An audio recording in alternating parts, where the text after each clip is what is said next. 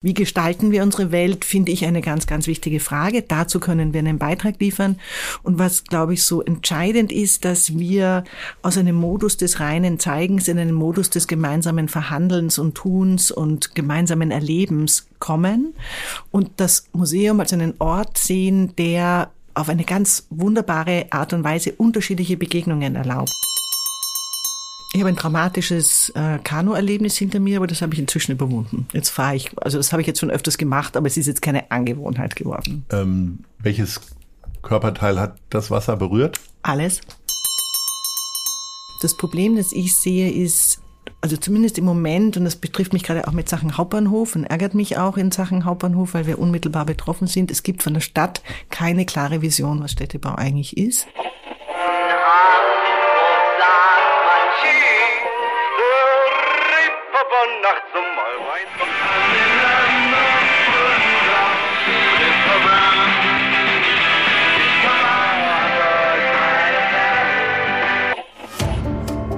Gute Leute. Das Hamburg-Gespräch mit Lars Meier. Jetzt. Heute ist bei mir zu Gast Tulga Bayerle. Moin, moin. Servus. Du bist 1964 in Wien geboren, bist eine europaweit anerkannte Designexpertin und Kuratorin einer Vielzahl von Ausstellungen. 2006 gründest du die Vienna Design Week und bist seit 2018 Direktorin des Museums für Kunst und Gewerbe in Hamburg. Du bist Mutter eines Sohnes. Was ist das Museum für dich persönlich? Dieses Museum in Hamburg, das Museum für Kunst und Gewerbe, ist eine Riesenherausforderung und eine große Freude. Äh, definier mal Herausforderung und dann nat natürlich auch die Freude. Ich komme aus dem Designbereich. Ich finde, ähm, das, das, Thema fasziniert mich sozusagen seit meinem Studium. Ich habe immer wieder andere Sachen gemacht, aber bin dem Thema immer treu geblieben. Und es gibt wahrscheinlich in Deutschland ähm, von den Kunstgewerbemuseen, ist ein ganz bestimmter Typus, ähm, gibt es nichts Besseres, als das Museum für Kunst und Gewerbe in Hamburg leiten zu können.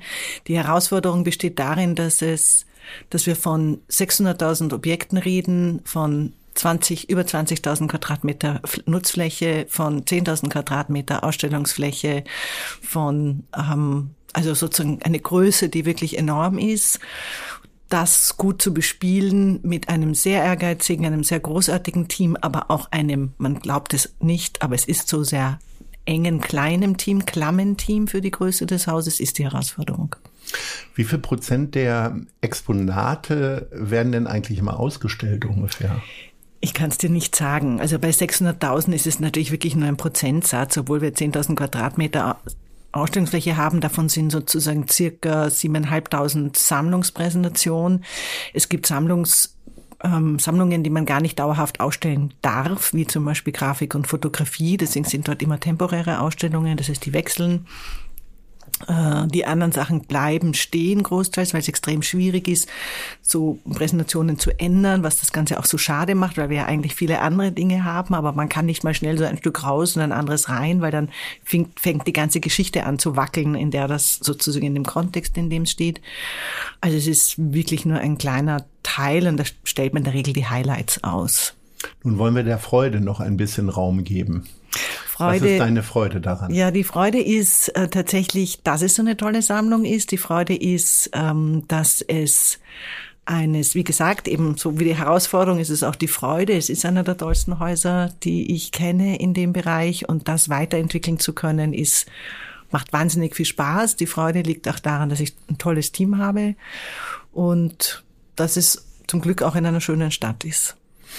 Ähm, wie muss man sich das vorstellen, wenn man da anfängt zu arbeiten vor einigen Jahren? Äh, fährst du dann mit so einem Gabelstapler durch so ein Hochregallager und guckst dir die Sachen Wenn es ein Hochregallager gäbe, weißt du, wie toll das wäre, wenn wir Hochregallager hätten? Ja. So davon träumen wir. Wir träumen von großen Depots mit Hochregallagern und Barcodes auf den Objekten, so dass sie jederzeit gefunden. Also so, so stelle ich mir das vor. Ist aber leider überhaupt Fotografiert nicht so. sind aber alle, ne? Nein, niemals. 600.000 okay. Objekte. Ja, wie kriegt man denn jetzt einen Überblick? Überblick darüber. Ja gut, die Depots sind ja im Haus. Also ich, bei mir ist es ja, bei mir zu Hause ist es ja auch so ähnlich mit Christbaumkugeln. Äh, in irgendeiner Ecke ja. finde ich dann wieder neue Christbaumkugeln, so, die schon seit drei Jahren ja, da liegen. Wir tun unser Möglichstes. Das Haus tut sozusagen seit über 100 Jahren. Wir werden 2027 150 Jahre alt. Ähm, also das tut sein Möglichstes, die Dinge alle zu erfassen. Es gibt Inventarbücher, die, die beschreibt man, die schreibt man sozusagen in dem Moment, wo man ein Objekt erwirbt, wird das eingetragen, bekommt eine Nummer. Es wird die Daten, die digitale Datenbank laufend ausgebaut. Also das heißt, die sowohl Mitarbeiter wie auch ein kleines Team, die zusätzlich finanziert werden, machen das. Also eine sogenannte Retro-Inventarisierung. Aber de facto bleibt einem das, kommt das immer wieder vor, dass etwas gefunden wird, was angeblich verschollen ist, dass etwas anderes auftaucht, was einem überhaupt nicht gehört. Und wenn man dann keine Nummer drauf hat, ist man manchmal ganz erleichtert, weil alles mit Nummer ist furchtbar kompliziert. Du musst ja nicht sagen, wo das jetzt ist, aber ist das dann irgendwo in Stapelfeld in einem Nein, nein, wir sind alle bei uns. Die Sachen so? sind bei uns. Alles im, ja, Haus. Ja. im Haus. Verrückt. Welche Rolle kann ein Museum in diesen Zeiten denn jetzt übernehmen? Ja, ich finde das eben, das finde ich macht Museen so wahnsinnig spannend und als Design Expertin ist es für mich, liegt es nahe, dass ich eben natürlich über das Thema arbeite, das heißt Gestaltung der Welt. Ähm, wie gestalten wir unsere Welt, finde ich eine ganz, ganz wichtige Frage. Dazu können wir einen Beitrag liefern. Und was, glaube ich, so entscheidend ist, dass wir aus einem Modus des reinen Zeigens in einen Modus des gemeinsamen Verhandelns und Tuns und gemeinsamen Erlebens kommen und das Museum als einen Ort sehen, der auf eine ganz wunderbare Art und Weise unterschiedliche Begegnungen erlaubt. Das ist ganz anders als Theater oder, oder sozusagen etwas Moment hat, ja, oder Konzert. Ich, alle kommen zur gleichen Zeit, setzen sich hin, Vorhang geht auf oder Licht geht aus und dann die Scheinwerfer an und dann erleben alle diese eineinhalb, zwei, drei Stunden das Gleiche, auch wenn es nicht das Gleiche ist und die Emotionen immer anders sind. Aber bei uns können die Menschen ja entscheiden, wollen sie wandeln und Sachen anschauen, da begegnen sie auch anderen Menschen im Raum. Wollen sie an etwas teilnehmen, zum Beispiel etwas gemeinsam an einem Workshop oder einem Vortrag? Wollen sie etwas da möchte ich sozusagen auch hin, dass wir viel mehr aktive Angebote haben, wo wir aber wirklich echt Mittel aufstellen müssen und andere Leute ähm, holen müssen. Aber dass es ein Ort ist, der eine Relevanz hat für einen gesellschaftlichen Zusammenhalt, das ist das, was ich will. Hat sich die Bedeutung ähm, gewandelt, gerade nach den ganzen Ereignissen der letzten Wochen, Monate und Jahre? Ich meine, die Hälfte ähm, deiner Amtszeit hast du quasi äh, äh die Corona-Pandemie erleiden müssen. Ja, ich habe die Corona-Pandemie erleiden müssen, aber zum Glück war nicht die Hälfte meiner Amtszeit geschlossen. Ich habe vorher in Dresden in einem kleinen Kunstgewerbemuseum gearbeitet, das in einem Barockschloss war, ohne Heizung. Da waren wir immer im Winter zu. Das heißt, mein Kollege, der das nach mir übernommen hat, ist auch ein sehr guter Freund. habe ich gesagt, du bist der Einzige, der nicht merkt, den Unterschied nicht merkt, weil er sperrt so und so November zu und im Mai wieder auf. Also das, das war es nicht. Ja, also ich finde schon, dass es sich gewandelt hat. Es hat sich dahingehend gewandelt, als dass ich jetzt zum Beispiel ganz klar sage, wir müssen also ich, mich hat das immer schon interessiert, was für eine Relevanz haben wir in der Zukunft. Wir müssen uns diese Frage stellen und wir, das ist meiner Meinung nach nicht ausreichend zu sagen, wir bewahren das Kulturgut. Wir bewahren das Kulturgut, wir erforschen es auch, wir stellen es auch zur Verfügung, wir vermitteln es zum Beispiel auch in der Online Collection als eine weitere Form der Sichtbarkeit, wenn es nicht in den Ausstellungen geht. Aber ich glaube, wir müssen uns aktiv damit beschäftigen, warum sollen Menschen in der Zukunft zu uns kommen? Was haben sie davon? Und das funktioniert nicht mehr nach diesem Prinzip, dass doch immer die, dass wir sozusagen eine Bildungsinstitution sind und deswegen kommen die Leute. Ich glaube, das wird nicht mehr funktionieren. Und die Brüche, die die Gesellschaft gerade erlebt durch und wo die Pandemie Sachen nochmal verstärkt oder eine Dynamik verstärkt hat, muss uns eigentlich sozusagen nochmal aufmerksamer darauf machen. Aber wir sind quasi in dem Thema schon länger drinnen und verfolgen das jetzt nochmal intensiver und zu sagen, wen was für Angebote sind es eigentlich, die Menschen zu diesem Zusammenkommen an einem Ort bringen? Die Kulturbereiche Musik und äh, also Konzerte und Theater beklagen seit Monaten einen totalen Rückgang der Zuschauerzahlen. Theater ähm, sprechen von 50 Prozent Rückgang der Abonnements. Äh, wie erlebst du das denn? Wir haben eindeutig Leute verloren, ist überhaupt keine Frage. Wir haben ähm, sozusagen, wir haben wahrscheinlich, also wir werden dieses Jahr auf circa, wie soll ich um 70 Prozent kommen oder sowas. 65, 70. Ähm, wir wir haben eine, bei uns ist die Situation eine andere, weil das, weil das fast immer eine spontane Entscheidung war. Also das, was ich auch von den Theatern und Musikleuten höre, dass die Leute spontan entscheiden, ob sie gehen oder nicht, quasi ad hoc, ja, und nicht vorplanen und daher keine Abos, keine langfristige Planung. Das hat das Museum ja nie anders gehabt. Es hat, glaube ich, kaum ein Mensch sozusagen ein Abo gehabt und gesagt hat, einmal im Monat, immer am Samstag gehe ich ins Museum. Kann sein, dass Menschen das gemacht haben, aber es ist uns nicht aufgefallen. Wir haben trotzdem Leute verloren. Wir haben, ich glaube, Menschen haben neue Routinen entwickelt. Sie haben sich entwöhnt. Es ist nicht selbstverständlich, Kultur zu genießen. Man kann offensichtlich über die Pandemie andere Dinge entdecken. Der Hund wurde angeschafft und mit dem muss man jetzt spazieren gehen. Man findet was anderes lustiger, als ins Museum zu gehen. Darf man Tiere mitbringen ins Museum? Nein. Leider nein. Nur ich wollte nochmal nachfragen nur die, die Leute, Assistenz, die, die die Assistenzhunde. Hunde... Nein, nur die Assistenzhunde, also die für die Mhm. sozusagen gezwungenermaßen oder wichtig dabei sind. Also ja, wir haben Leute verloren, aber wir haben zum Beispiel nicht interessanterweise, weil wir gerade wieder Besucherbefragungen gemacht haben, es hat sich unser Altersdurchschnitt nicht geändert. Wir haben weiterhin sehr viele Schulklassen. Also wir sind, wir sind sozusagen beim Zeiten der Wusels im ganzen Haus für Schulklassen. Also ich habe nicht das Gefühl, dass sich demografisch so viel passiert ist. Wir haben schon längere Zeit einen ganz guten Anteil Menschen mit ähm, sozusagen unterschiedlicher Herkunft. Das heißt, wir bilden nicht die Mischung Hamburgs ab. Also wir können nicht sagen, so, so wie, also wie der Gesamtmischung oder Zusammensetzung Menschen mit Migrationshintergrund in Hamburg ist, sind auch bei uns. Das können wir nicht sagen. Aber wir können sagen, wir haben einen guten Anteil und das hat sich jetzt nicht geändert zum Beispiel. Kommen wir mal zu Hamburg und zu deinen Lieblingen. Welches ist dein Lieblingsrestaurant? Das Cox. Welches ist dein Lieblingsessen aus Hamburg? Fischbrötchen. Welches ist dein Lieblingsgebäude? Habe ich kein eins, ich habe viele. Sag mal eins.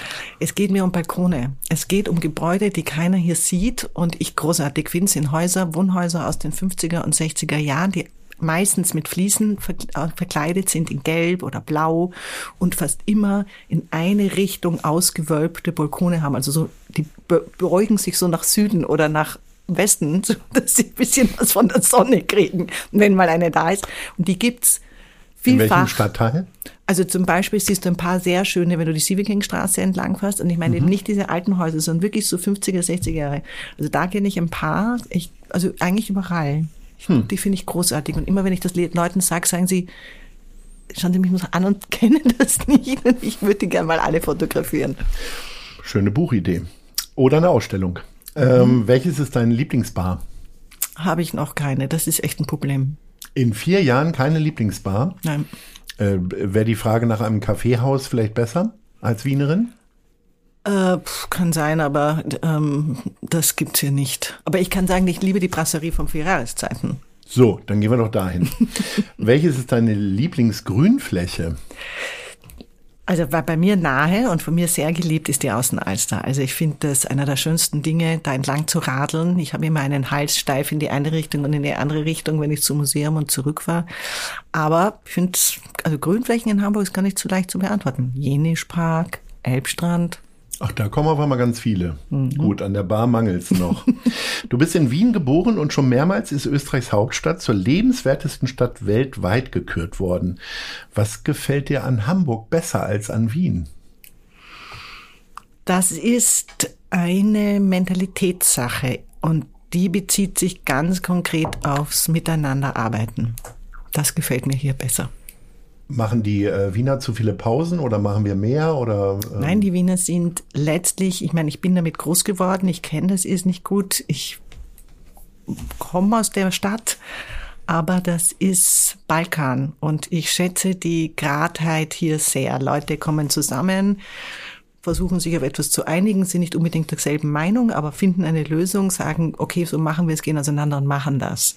Und das ist in Wien nicht gesetzt, wenn du das entschieden hast. Wo wir gerade über Architektur gesprochen haben, ähm, kommt dir Wien hier in Hamburg irgendwo entgegen? Also wo du sagst, das sieht ein bisschen so aus? Das Rathaus. Guck an. Das war das Allerkomischste. Ich war relativ früh bei diesem Mathieu mal eingeladen Oh. und bin äh, sozusagen schön gekleidet zum Rathaus gegangen mit einem Freund, der auch aus Wien ist und ich, wir gehen da hinein und diese rot, die Treppe rauf und ich sag, das gibt's ja nicht. Das ist ja das Gleiche, als wenn ich in Wien ins Rathaus gehe zu einem Ball oder so irgendwas. Und er lacht, sagt, ja, ja, das stimmt, findet er auch. Der einzige Unterschied ist, in Hamburg stehen livrierte Leute dort auf der Treppe. Das gibt's in Wien nicht in einer seit, keine Ahnung, 1918 rot regierten Stadt. Ja. War das so eine Art Kulturschock für dich? Weil ich nehme an, das war ja am Anfang deiner Zeit hier, weil ich glaube, zwei, drei Jahre hat es das Mathieu mal auch nicht gegeben. Ja, ja, genau. So war sozusagen relativ am Anfang. Das wie, wie, wie war so das, das Gefühl für dich dort? In dort zu sitzen, ja. in diesem, also Erzähl ich, mir ein bisschen was, weil ich war noch nie da. Ich sehe immer nur die Fotos. Das sieht immer sehr, nach einer sehr steifen Angelegenheit aus. Kann man da Spaß haben? Also ich bin, ich war, also mein Teacher war Carsten Broster und der ist ein unterhaltsamer ähm, Ja, da hast du aber auch einen der Besten erwischt. Ja, genau. Also insofern hatte ich dann sehr gut und ich hatte auch andere nette Leute rund um mich herum. Da ich mich bestens unterhalten und war sonst fasziniert von diesen Gemälden, wo sie mir dann auch erzählt haben, dass irgendwas, irgendwas wurde rausgeretuschiert, weil der Hamburger kniet nicht vor, keine Ahnung, niemanden eigentlich. Wahrscheinlich vor niemanden. Ähm, die Küche ist ja in Österreich schon mal was sehr Spezielles. Ich mag das sehr. Also ich schwenke immer zwischen Kaiserschmarrn und äh, Wiener Schnitzel. Wie würdest du denn die hanseatische Küche so beschreiben? Also du hast Fischbrötchen vorhin schon erwähnt. Ist das noch mehr für dich? Also Lapskraus habe ich auch schon gegessen. Hast du also ähm, hinter dich gebracht schon, die Hamburg-Prüfung. Ja, und die, und das hat auch jemand privat für mich gemacht und es war wirklich gut, aber es ist trotzdem nichts, was ich jetzt zu meinem Liebling erkehren würde. Ich glaube, wenn ich sage, das Cox ist mein Lieblingsrestaurant, dann hat es auch ein bisschen damit zu tun, dass die jetzt nicht unbedingt rein hamburgisch ähm, kochen. Also kann ich jetzt nicht sagen, ich leide darunter, dass ich mir echt schwer tue, gutes Brot zu finden, aber das ist ein deutschlandweites Problem. Was? Ja, das, das sagen Deutsche doch in den USA oder in anderen nein, Ländern also immer. Ist, nein, Warum kriegst du kein gutes Brot? Gibt, wenn du nicht zu, weißt du, irgendwo hinfahrst zu dem Menschen, der halt Sauerteigbrot macht. Und du kannst einfach in Österreich viel besseres Brot und viel bessere Brötchen kaufen als hier. Und da leide ich. Weiß ich gar nicht, ob ich das so teilen würde, aber ich habe hier, eigentlich bin ich hier recht glücklich mit der Auswahl. Es gibt doch ruckzuck sechs, sieben Bäcker, die man nennen könnte. Und die zwar? schreibe ich dir auf den Zettel okay, auf. danke. Tatsächlich. Aber du magst dann Sauerteigbrot. Ja. Am liebsten. Da finden wir was, sicherlich. Nein, ein gutes Vollkornbrot mag ich auch gern, aber, mhm. aber ich finde diese ganzen Ketten so grauenhaft. Ja, ganze, ja aber die gibt's ja überall. Das ist ja kein, also da haben wir jetzt aber ein Streitgespräch über das Brot. Das geht ja gar nicht. Also ich neige auch, ich neige schon dazu, mal zu Rewe oder Edeka zu gehen, aber nicht dort mein Brot zu kaufen, weil ich, mein Vater war selber Konditor und insofern ähm, achte ich schon auf bestimmte Dinge. Ja, ich muss ja zugeben, auch mit den Kuchen funktioniert's nicht. Also, auch nicht. Sorry, wenn du aus Wien kommst. Ja, gut. Ja, ja, aber ich finde, also ich würde mich sicherlich über andere Sachen beschweren, aber ähm, ich glaube, mit Kuchen komme ich auch zurecht. Wobei ich ehrlich gesagt, meinen Kuchen habe ich in meiner Kindheit gegessen, solange mein Vater noch Torten gebacken hat. Ich glaube, das reicht fürs ganze Leben.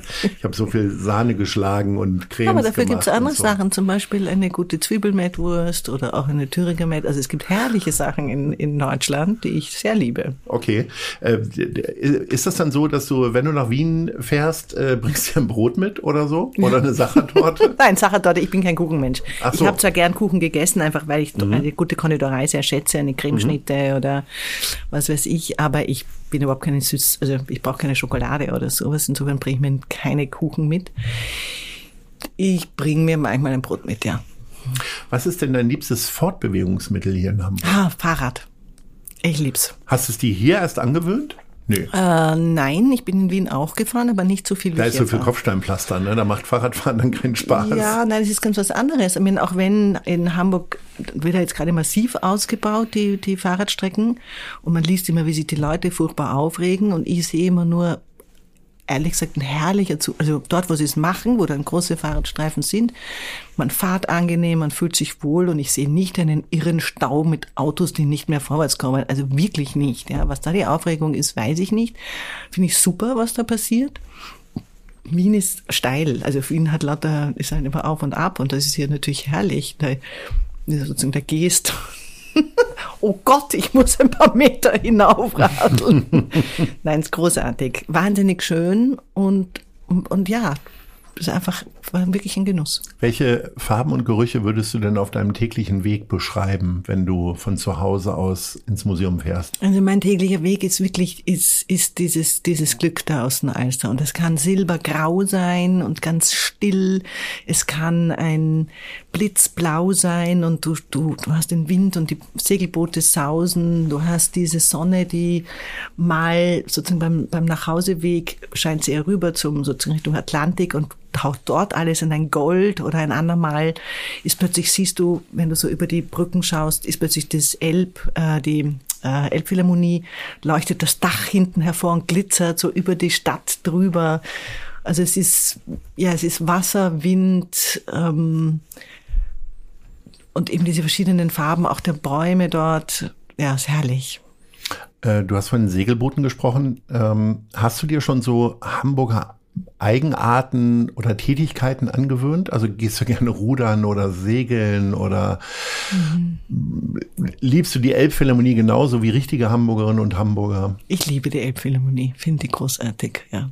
Und dann gehst du da immer zu den Wiener Symphonikern, Philharmonikern? nein, nein, nein, ich gehe viel zu selten, weil ich ähm, eben, also ich weiß auch nicht, was das im Moment ist, aber im Moment viel zu viel arbeite und zu wenig Raum mir schaffe, um meine Konzerte zu planen und dorthin zu gehen. Ich komme aus einer Musikerfamilie, das heißt, ich suche mir die Sachen dann schon sehr speziell aus und bin dann manchmal eher bei sozusagen nicht klassischen Dingen, einfach weil ich schon so viel gehört habe, aber manchmal auch speziell bei klassischen Dingen, weil ich einen bestimmten Musiker hören möchte oder eine Musikerin.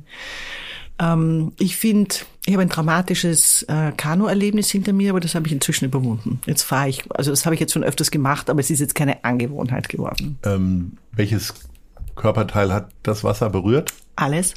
Du bist einmal, hast einmal eine Wendung gemacht, eine ähm, Eskimo-Rolle. Nein, ganz so schlimm war es auch nicht. Ich hing, ich hing zum Schluss, also alles bis, äh, bis sozusagen Schultern. Die Alster ist ja gar nicht so tief. Ja, das ist sie nicht, Stellen aber mein, mein wunderbarer äh, Lebensgefährte ist nach mir eingestiegen und das hat das Ganze sofort zum Umkippen gebracht. Und das war unser erster Versuch überhaupt. Hei, hei, und wir hei, waren dann klitschenass, ja, es war, mhm. war so ähm, Ost, frühe, also Ostern, traumhaftes Wetter, Supper Club und wir waren einfach so schnell wieder draußen, wie wir nie drinnen waren, so ungefähr. Die haben uns völlig stoisch, ich habe dann meinen, meinen sozusagen meinen Ausweis wieder zurückgeholt. Klitschnass und dann Klitschnass auf, der, auf diesem, die, nein, noch nicht, sind wir da so gelegen auf diesen Britschen, es war noch nicht so viel los. Und dann habe ich uns zwei Aperol geholt und hab, ich habe es wahnsinnig komisch gefunden, aber eher weniger. Und das Allerbeste aber war, das haben wir als Wiener so großartig gefunden. Es war den Hamburgern einfach, die haben uns nicht einmal wahrgenommen. Also sie haben uns sicher wahrgenommen, aber sie haben kein Wort dazu gesagt. Und in Wien wäre das ein gefundenes Fressen. Ich meine, überleg dir mal, zwei blöde Ausländer kommen, steigen in ein Boot und kennt dann mal sofort. Besser geht's nicht, als um eine Lachnummer draus zu machen. Und Hamburg? Hm. Ja, dann haben wir ja mal was Schönes gefunden hier in Hamburg. Äh, wo holst du dir denn, also scheiß Brot, keinen guten Kuchen, äh, Rathaus allerhöchstens mal so ein bisschen wienerisch, aber gibt's etwas, wo du dir so ein bisschen deine österreichische Heimat zurückholst? Ob jetzt durch Einkäufe oder vielleicht zu Hause selber irgendwas machen, weil so ein bisschen egal, wo man ist auf der Welt, so ein bisschen so ein Heimatbezug will man ja immer haben. Musik. Für mich ist es Musik. Also mhm. ich leg dann, wenn ich, aber das ist, kann ganz schlimm nach hinten losgehen, weil dann werde ich, dann werde ich weinerlich sozusagen. Aber wenn ich Heimweh habe, dann lege ich mir Musik auf. Und zwar ähm, gibt, hat Wien eine ziemlich gute Szene vom sogenannten, äh, also modernen Wiederlied. Mhm. Und da höre ich einfach, das höre ich dann leidenschaftlich gerne und singe laut in meiner Wohnung. Wie kommst du denn, ich unterstelle dir als Designexpertin da natürlich ein gutes Auge, wie oft wird das denn hier beleidigt in Hamburg, äh, was so Städtebau und so angeht? Weil ich sag mal, ich vermute, ich kenne jetzt nicht deinen genauen Arbeitsweg, aber da kommt man ja schon an einigen Grässlichkeiten vorbei. Ja, ähm, ich, ich habe jetzt gerade gedacht, wenn du mich nämlich nach Menschen fragen würdest, hätte ich gesagt, das ist eine elegant, also ist eine, also ist eine konservative Stadt, aber eine elegante Stadt. Du kannst aber, die Themen hier auch vorgeben. Aber, auch gerne aber der Städtebau, also nein, das war so auffallend, weil ich war vorher in Dresden fünf Jahre und und Dresden hatte ich einen geheimen Club der eleganten Männer im Kopf und ich war, glaube ich, nach eineinhalb Jahren bei sieben mhm. und vielleicht nach zwei bei zehn. Also es hat sich nicht wirklich was getan in dem Fall und das finde ich gibt's hier schon. Es gibt hier sehr elegante Männer. Mhm. Wenn ich mit dem Fahrrad äh, mit die Außenalster entlang fahre, muss ich so manchmal nachrufen, dass sozusagen Anzug und Fahrrad und alles ist pipi fein abgestimmt. Mhm. Städtebau ist schwierig, das ist richtig. Aber ich habe in einem Gespräch neulich, und das sehe ich auch so, das Problem, das ich sehe, ist, also zumindest im Moment, und das betrifft mich gerade auch mit Sachen Hauptbahnhof und ärgert mich auch in Sachen Hauptbahnhof, weil wir unmittelbar betroffen sind. Es gibt von der Stadt keine klare Vision, was Städtebau eigentlich ist, obwohl die Stadt einen sehr eigentlich sehr guten Oberbaudirektor hat. Also ähm, Herr Höhing ist, höre ich immer wieder hoch anerkannt, aber ich spüre noch nicht, dass daraus sich etwas entwickelt, was wirklich eine Haltung hat. Ja, was ist Städtebau und was heißt das zum Beispiel für den Hauptbahnhof? Da ist ein Wettbewerbsergebnis, das ich einfach nur monströs finde und nicht interessant und auch nicht fürs Ankommen interessant. Es löst größere Fragen nicht, wie eigentlich Menschen sich dort bewegen. Das ist schade. Ja, das ist wirklich schade, weil eigentlich die Stadt historisch gesehen eine bekannt, eine Stadt für guten Städtebau, Städteplanung ist. Ähm, auch für die, ähm, also ich zum Beispiel habe mich im sehr dafür interessiert für sozialen Wohnbau eine Zeit lang in meinem Leben, weil Wien mit dem sogenannten Roten Wien super berühmt ist. Und da gibt es sozusagen zwei weitere Städte im deutschsprachigen Raum, die ähnlich bekannt sind. Das ist Frankfurt und Hamburg. Ja. Und ähm, ja, und deswegen finde ich es momentan wirklich so, ich verstehe nicht ganz, wo die eigentlich hinwollen, ja, oder was, und auch sehr faszinierend finde ich, dass es, das muss aber was, hat natürlich was mit dem Norden zu tun, hat auch was mit mit sozusagen mit dem protestantischen Arbeitsethos zu tun, flanieren, aufhalten, den Tag einfach auch mal zu genießen, ist nicht. Ja, Hauptsache es ist gut gepflastert und man kann schnell von A nach B gehen. Und das ist manchmal etwas sehr hart. Aber du hast doch eine starke Stimme in dieser Stadt. Ähm, hast du das schon mal so formuliert oder vielleicht auch mal beim Oberbaudirektor angerufen und gefragt? Ähm, also das Wettbewerbsergebnis vom Hauptbahnhof habe ich jetzt nicht weiter kommentiert öffentlich bisher. Davor habe ich mich sehr wohl gemeldet und habe gesagt, dass es eine Relevanz hat, was da passiert, weil das für uns einfach eine Bedeutung hat. Ich habe auch mit der neuen ähm, Innenstadtkoordinatorin schon gesprochen, dass sozusagen Bewegung und unser Haus und in diese Bereiche, die es dort gibt, da ist Gestaltung und zwar eine wirklich weiterdenkende Gestaltung ganz entscheidend. Da geht es nicht nur darum, jetzt irgendwo noch eine Laterne mehr aufzustellen oder woanders einen Baum zu pflanzen, sondern es geht wirklich darum, darüber nachzudenken, wie komme ich an diesem Hauptbahnhof an, wie bewege ich mich in die Stadt hinein, was sind die Hürden, die ich zu nehmen habe, wenn ich sofort auf einem Glockenwieser Wald stehe, den, glaube ich, sowohl Herr Diax wie Herr Höhen gerne ändern möchte, so, so das glaube ich schon, ähm, dann aber dann ist sozusagen Bewegung nicht möglich. Äh, und da, also ich finde, Högen macht schon interessante Sachen, aber da fehlt mir momentan ja so ein bisschen. Die Deutsche Bahn baut sich Bruttogeschossflächen hin, Flächen hin, die sie vermieten kann. Ist das Stadtplanung? Glaube ich nicht ist nochmal wahrscheinlich wirklich ein großes Thema, muss man an anderer Stelle wahrscheinlich nochmal äh, weiter diskutieren, finde aber die Ansätze auf jeden Fall schon mal gut und die wollen wir gerne auch nochmal verstärken. Wir kommen jetzt zu den Fragen der anderen Leute. Wir haben also Leute aus unserem Umfeld gefragt, ob sie eine Frage an dich haben und äh, hören wir mal in die erste Frage rein. Hallo Frau Bayerle. Hier spricht die von Trübker vom Pianohaus Trübker. Und mich würde interessieren, wie viel Kunst man bei Ihnen zu Hause findet. Ah, gute Frage. Also ich, ich habe natürlich so eine kleine Leidenschaft, ähm, mir schöne Möbel zu kaufen. Mein Sohn hat irgendwann gesagt, ich bin ein Stuhlmessi. Das heißt, ich habe wahrscheinlich also ich verteilte nicht alle in Hamburg, also verschiedene Stühle, die ich mir so angesammelt habe und doch, ja, viele Bilder an der Wand. Die nächste Frage. Hallo, liebe Frau Bayerle. Hier spricht die Heike Dine Körting-Beuermann, die Hörspielproduzentin und wir kennen uns ja nun vom Museum. Mich würde ganz doll interessieren, für welche Krimireihe Sie sich begeistern. Ich war eine Zeit lang Krimi-Leserin. Also ich habe Henning Mankell gerne gelesen eine Zeit lang und ich habe tatsächlich Donna Leon gerne gelesen. Aber momentan habe ich keine Krimireihe. Ich finde, für, dass man Bücher liest, muss man sich nicht schämen, wobei ich glaube, es gibt durchaus anspruchsvollere Bücher, ne? Aber ich meine, Krimi lese ich auch zur, ich meine, Henning Mankell war schon, ist schon super. Ähm, und, und Donna Leon in Wahrheit auch. Es ist einfach eine gute Unterhaltung, also es ist gut gemacht. Ähm, was hängt denn für Kunst an der Wand? Sind das dann immer Bilder, möglicherweise auch Ausstellungsplakate von Gar früheren nicht. Stationen Nein. oder ist das dann ganz was anderes? Es ist wirklich Kunst. Da habe ich ein Febel mehr für Grafik, also für Zeichnungen und für Papierarbeiten, als jetzt Malerei und, ähm, und eigentlich auch Fotografie. Ähm, aber aber nicht Plakate oder sowas. Nein, ich habe meine vorigen Stationen Plakate, die habe ich, die sind aufgehoben, die habe ich dabei, weil es auch ein Stolz ist auf diese, diese Stationen, aber ich hänge sie nicht auf der man, es gibt ja diesen Satz, der Schuster hat die schlimmsten Schuhe. Ähm, kann ich aber davon ausgehen, dass Ihre Wohnung komplett durchgestylt ist oder gibt's halt auch so ein, so ein Rumpelzimmer? Es gibt kein Rumpelzimmer, nein. Es ist sehr genau überlegt, was wo steht, aber es ist nicht, es ist eher chaotisch. Ja? Also es sind lauter schöne Dinge, die mir sehr viel bedeuten, für viele von denen habe ich echt entweder abgezahlt oder sie lang ersehnt. Also es ist nichts da, was einfach sich so ergibt. Aber es ist jetzt kein Perfektionismus. Du bist die Tochter des Bratschisten Hatto Bayerle und die Nichte des Architekten Burkhard Bayerle.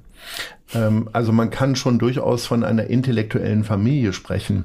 Jetzt hast du nach der Schule direkt eine Tischlerlehre gemacht. War das auch so ein bisschen so ein Revoluzertum, dass du gesagt hast, so Leute, ich gehe jetzt nicht studieren, sondern ich lerne mal was richtig Handfestes, was es in der Familie nicht gibt? Äh, mein ähm, Onkel hat ebenfalls eine Tischlerlehre gemacht, bevor er Architektur studiert hat. Ähm, nein, war war es gar nicht. Ich habe mich damals nicht getraut. Ähm, ich hatte noch nicht den Mumm, auf eine Kunstuni zu gehen. Das wollte ich eigentlich und habe mir daher das ausgesucht. Mein Vater war sofort einverstanden und meine Mutter auch.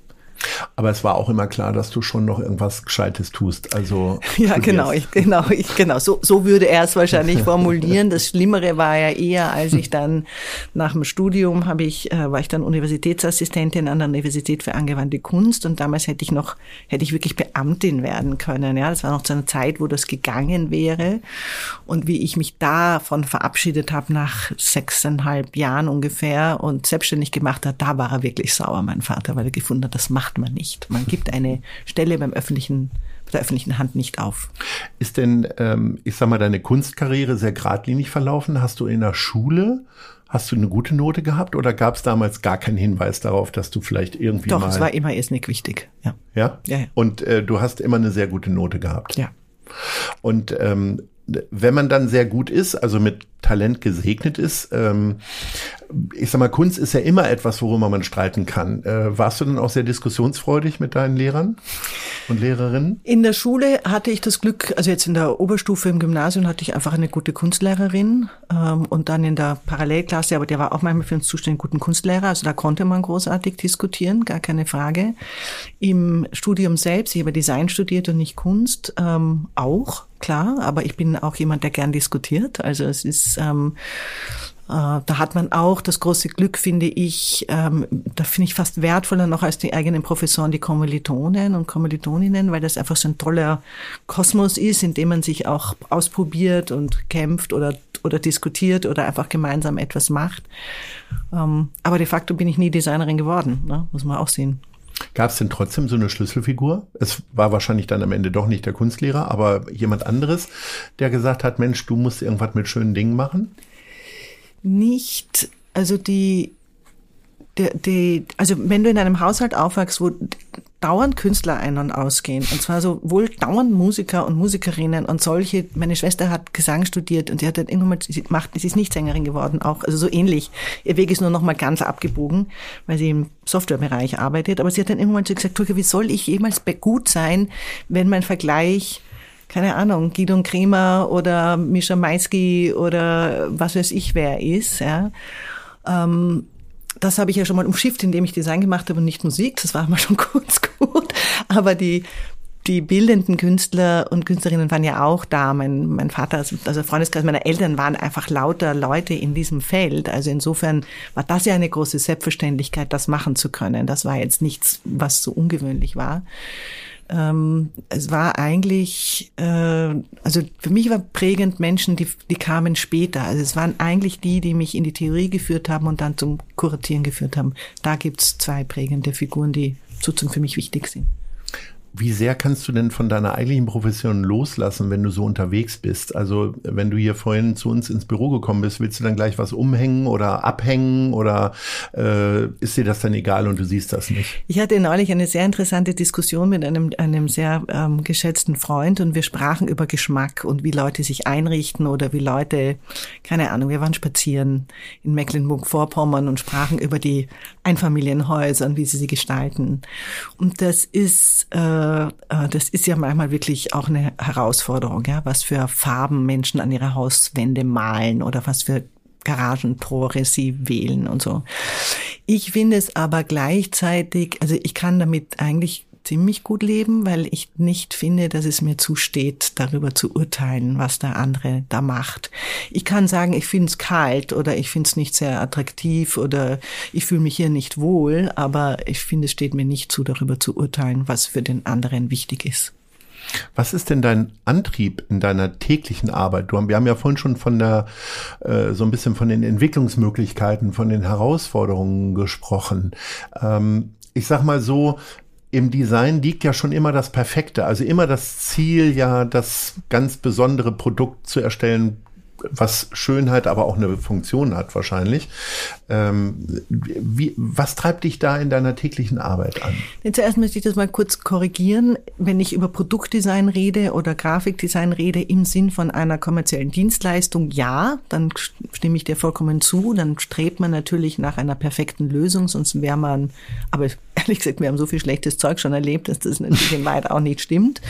Äh, aber es gibt ja, inzwischen hat sich sozusagen das Feld Design, die Disziplin ist sehr, sehr komplex geworden und es gibt eine ganze Reihe von Bereichen, wo es überhaupt nicht um Perfektion geht. Also zum Beispiel ähm, der Bereich Social Design, da heißt mit dem Nutzer und für die Nutzer und, und da ist noch lange nicht die Perfektion, sondern es ist mehr der Prozess, äh, ist mehr das gemeinsame Überlegen und Gestalten und Verstehen, um was geht es hier eigentlich. Es gibt auch sogenanntes spekulatives Design, wo du sozusagen über die Gestaltung eine spekulierst über eine Zukunft und da, da, dadurch, dass es allein Spekulation ist, ist es sozusagen noch nicht die Lösung, aber hilft einem über ein Thema nachzudenken und wirklich konkret zu überlegen, okay, wollen wir das eigentlich so haben?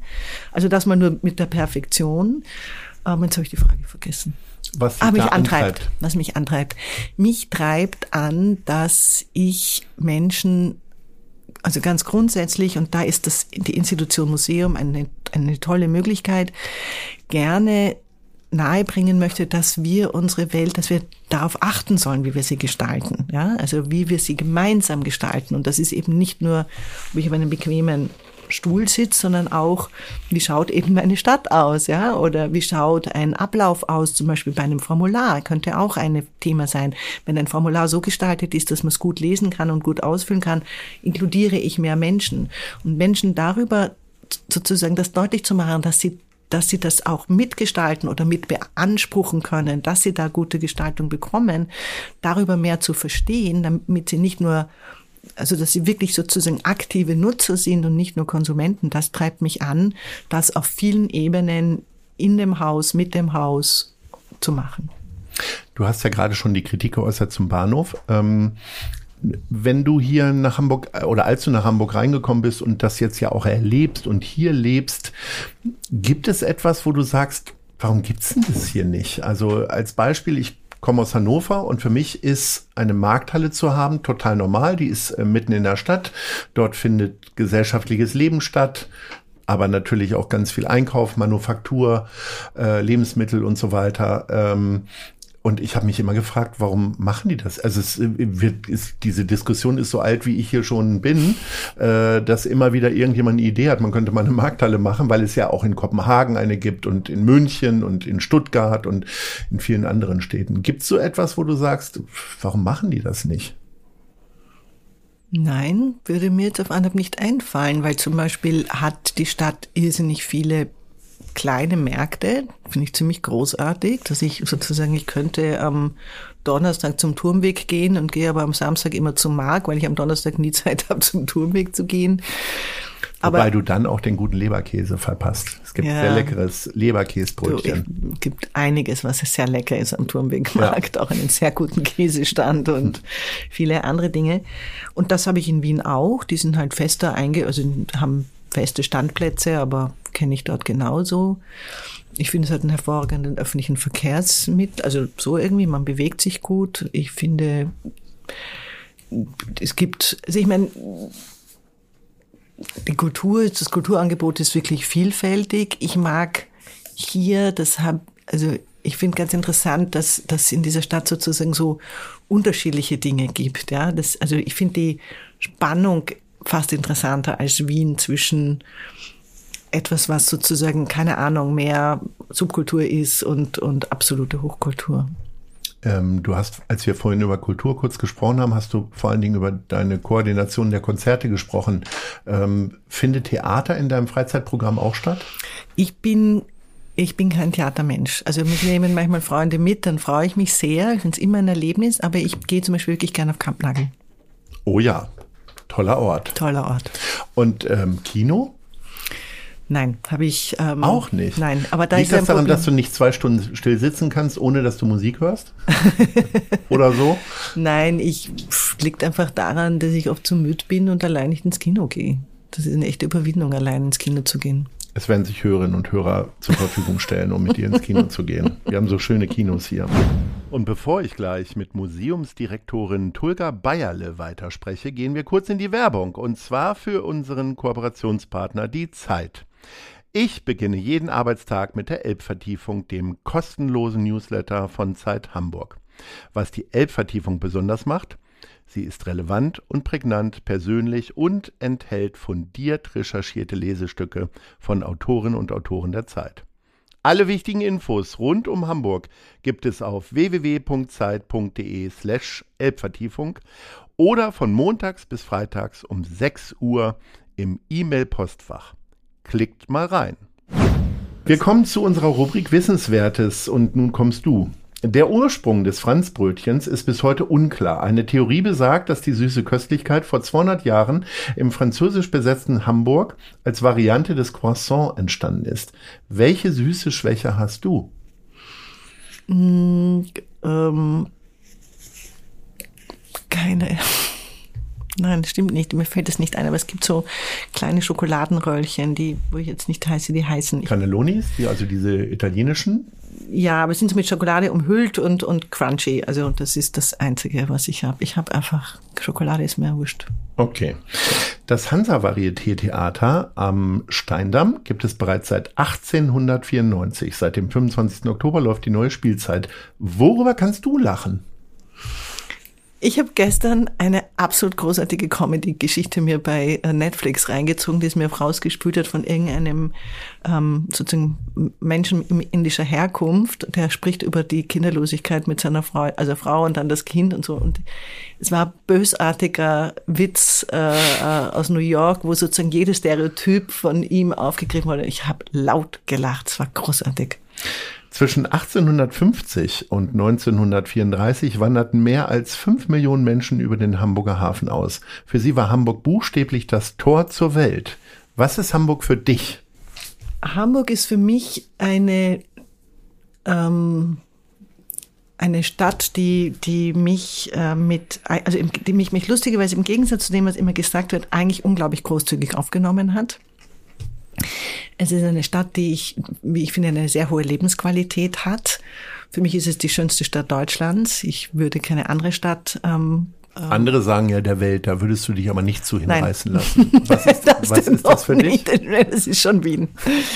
Also auch würde ich auch nicht sagen der Welt, fände ich auch anmaßend, aber mhm. ich, ich, komme aus Wien und ich liebe Wien. Und wenn es nur ums Leben ginge, würde ich in Wien leben. Ich finde es einfach das Allerschönste. Ah ja, weißt du, was mir auffällt? Das ist tatsächlich, das Wunder hat mich immer gewundert. Ist aber nichts, es ist was ganz Spezielles. Es ist nämlich so komisch.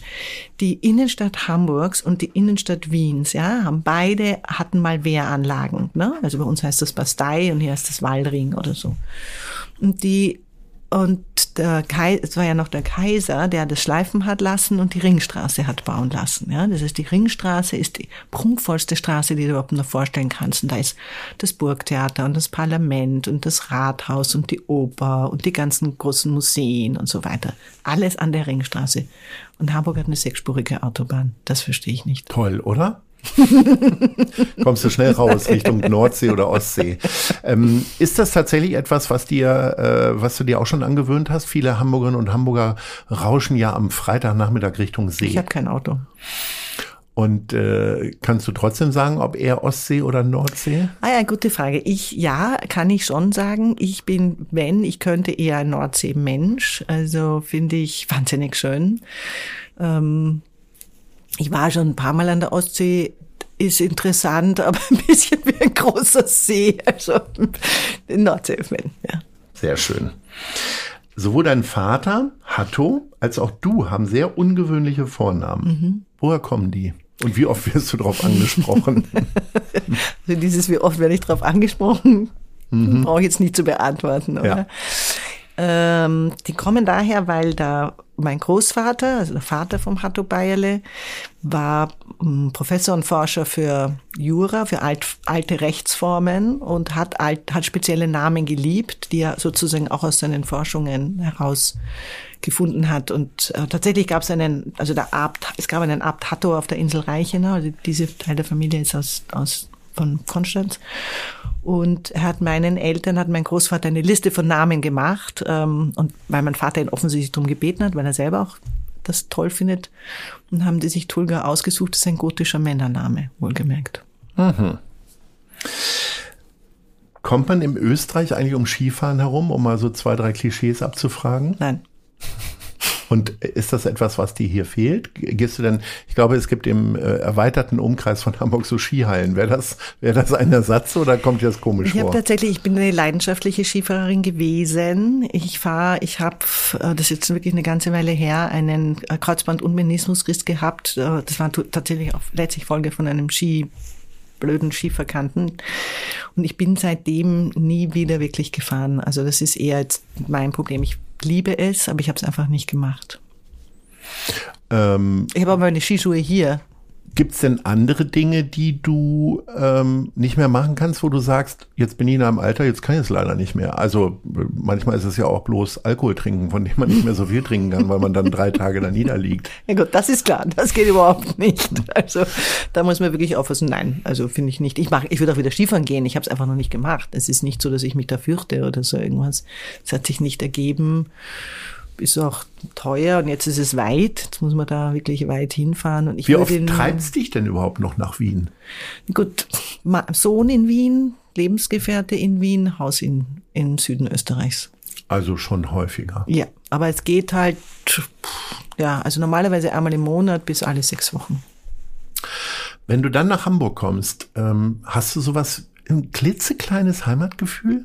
Ja, das ist total lustig. Ich bin jemand, immer wenn ich in Wien in den Zug steige und ich versuche inzwischen eigentlich alles mit dem Zug zu machen, was nicht über, also über eine gewisse Kilometeranzahl hinausgeht wenn ich es mir einrichten kann, immer wenn ich in Wien in den Zug steige, um zurückzufahren nach Hamburg, bin ich total traurig. In, dann arbeite ich und wenn ich einfach, freue ich mich richtig. Ich freue mich richtig. Also ich freue immer, wenn ich über die Lombardsbrücke fahre, freue ich mich einfach, dass ich da bin. Insofern ja. Ähm, nimmst du dann den Nachtzug oder fährst du tagsüber, damit du tagsüber. arbeiten kannst? Ja, ich habe mich schon immer gefragt, ob ich ein Typ für so einen Nachtzug wäre. Hast du es mal ausprobiert? Ja, habe ich auch ausprobiert. Und ist das bequem? Wenn du rechtzeitig buchst und einen Einzelschlafwagen kriegst und da auch das Glück hast, dass der Preis Es gibt okay auch so Gruppenabteile, ist. wo du neue Leute kennenlernst. Ja, genau, die gibt's Beim auch. Schlafen. Den hatte ich neulich. Also der Schlafwagen ist wunderbar. Der Liegewagen, ich bin neulich mit dem Vierer-Liegewagen Damenabteil gefahren. Das ist so hart. Dass es gibt einen Damenabteil, wie Dienstags Damensauna sozusagen. Genau, das ist so hart, das willst du nicht. Okay. Das, das magst du nicht machen. Äh, also wenn du das ja häufiger machst, gibt's dann so Gewohnheiten für einen Zug? Hast du, äh, wie ich es mir fast nicht vorstellen kann wiederum, ähm, einfach so Obst schon geschält und geschnitten in Tupperschalen? Du glaubst es nicht, es ist so. Oh nein, ich dachte, die Frage wäre fast eine Beleidigung. Okay. Nein, ich finde Bahnhofs, äh, also die, die Gastronomie im Zug ist grauenhaft, ja, außer du hast Glück, aber das geht nur, wenn du nach Dresden fahrst oder nach Ja. Berlin, dann kannst du mit dem guten Tschechen fahren. Ach toll. Ich Da liebe das du- Spiegelei mit Parmesan. Das ist wunderbar. Das ist Weil zumal diese Brutzelgeräusche, ich ahne ja, dass sie es einfach nur über einen Lautsprecher so Nein, abspielen, nein, nein, äh, weil ich mich immer frage, wie die das in der kleinen Küche hinkriegen. Ja. Aber es ist großartig. Aber nach Wien gibt's dann keine leckere Sachen, weil du mit eben- ICE nein, da ja, runterrutscht. Genau, genau. Und deswegen habe ich ähm, ein, ein belegtes Brot dabei, nicht den geschnittenen Apfel, aber einen Apfel. Ich habe Parad ich habe gleich Paradeiser wollte ich jetzt schon sagen, Tomaten dabei oder geschnittene Gurken. Wir können das oder untertiteln, sowas. das ist kein Problem. Okay. Ja.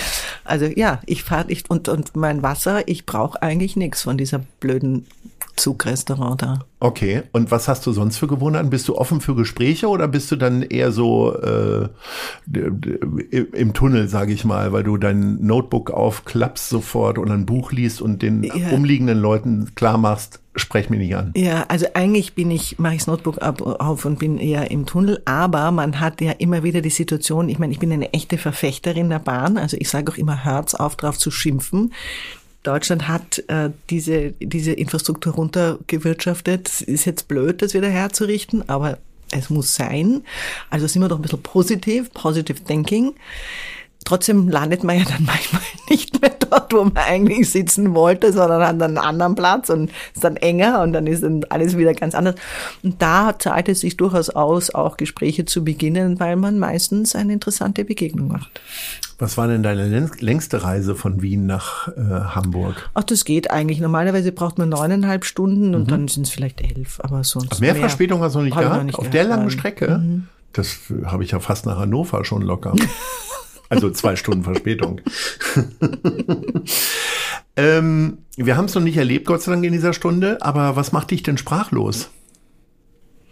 Äh, das, also ich glaube, sprachlos machen mich manchmal Menschen, die sich unfassbar benehmen, also die irgendetwas sagen, wo ich einfach Jetzt sind wir wieder beim Zugfahren, ne? weil da erlebe ich ganz häufig Leute, die sich so schon auch durch ihre Geräusche übergriffig äh, verhalten. ja Oder was meinst du? Ja, ich manchmal finde ich so, erlebt man so in Kontexten, wo, wo jemand mit einer Selbstverständlichkeit eine Frechheit sagt oder übergriffig ist oder einfach, wo ich so nicht schnell genug bin, darauf zu reagieren, ja, sondern einfach so sprachlos macht mich tatsächlich auch, muss ich auch sagen, manchmal das Elend rund um unser Haus, ja, das macht mich auch manchmal auch sprachlos und fassungslos. Solche Dinge. Also entweder un, also wirklich so, ähm, oft halt leider Männer, muss ich zugeben. Ähm, das ist nochmal ein großes Thema. Ihr habt äh, diesen Drogenkonsumraum Drop-In direkt am Haus. Also man fragt sich ja, wie man eigentlich auf die Idee kam, direkt das da hinzusetzen. Nun ist es da. Äh, wie gehst du da tagtäglich mit um? Also gehst du direkt in den Eingang oder guckst auch mal ums Eck, was da so ist? Also erstmal kurz, das Drop-In ist dort, weil dort keine privaten Anwohner sind. Ja, das gibt einen guten Grund, warum man dieses Gebäude gewählt hat. Die Auswirkungen, die wir spüren, aber genauso gut der Deutsche Gewerkschaftsbund, genauso gut auch der Hühnerposten, sind enorm. Das Drop-In ist auch dort, weil der Hauptbahnhof die, die, die Trafficstelle ist. Ja, da wird einfach, da kommen sie alle an und da wird ähm, auch verteilt sozusagen. Ich kann's ich kann manchmal es nicht sehen. Ich muss manchmal einfach vorbeigehen. Ja, ich kann manchmal halte ich es einfach nicht aus. Und es gibt gerade einen Mann bei uns, dessen sehe ich momentan oft, der hat nur ein Bein und ist wirklich total verwahrlost in einem ganz grauenhaften Zustand. Da bin ich wirklich so, dass ich mir denke, kann bitte irgendjemanden diesen Mann von der Straße runterholen? Ich halte es nicht mehr aus. Er tut mir unendlich an. Ich kann nichts tun. Ich bin dazu nicht ausgebildet. Das überfordert mich. Und es überfordert uns alle in Wahrheit. Liebe Tulga, wir sind schon am Ende ähm, Das unseres. Gesprächs. Ähm, das ist immer das Zeichen, noch schnell zwei Fragen hinterher zu schieben. Und zwar, wo siehst du dich in fünf Jahren? Wenn die Stadt Hamburg und der Kultursenator Carsten Proster, den ich sehr schätze, das auch so sieht, dann bin ich da. Aber da haben wir noch was zu besprechen. Klingt aber ein bisschen wie so ein Bewerbungsgespräch auch. Nö, Ne? ich glaube, die wollen mich schon haben, aber gibt ja auch was, was sie dazu tun könnten. Ja. Eine anständige Skihalle hier mitten in Hamburg. Wo siehst du Hamburg in fünf Jahren? Ja, idealerweise sehe ich Hamburg als eine Stadt, also da tun sie wirklich viel. Ich finde es eigentlich schon beeindruckend, dass zum Beispiel im Bereich Klima Schutz und Klimawandel was passiert. Ja? Also da gibt's einfach eine Behörde wie die Bukea, die machen viel und, äh, und es gibt klare, es gibt sehr ehrgeizige Vorhaben und da sehe ich idealerweise wirklich ein, einen großen Schritt weiter, dass wir einen großen Schritt weitergekommen sind, weil das, da haben wir keine Zeit mehr. Bleibt zu hoffen, dass es so kommt. Liebe Tulga, es war sehr schön mit dir. Ich habe diese Stunde sehr genossen und ich hoffe, unsere Hörerinnen und Hörer auch und du ja, auch ein bisschen. Ja, total. Danke und dir. Und insofern äh, hast du jetzt unsere Tasse dir sehr verdient und ich bedanke mich recht herzlich und sage Ahoi. Ja, ich danke euch. Das war gute Leute. Das Hamburg-Gespräch mit Lars Meier. Von der Gute-Leute-Fabrik, der Szene Hamburg und dem Zeitverlag. Folgt dem Hamburg-Gespräch als Podcast auf allen bekannten Streaming-Plattformen. Jeden zweiten Montag neu.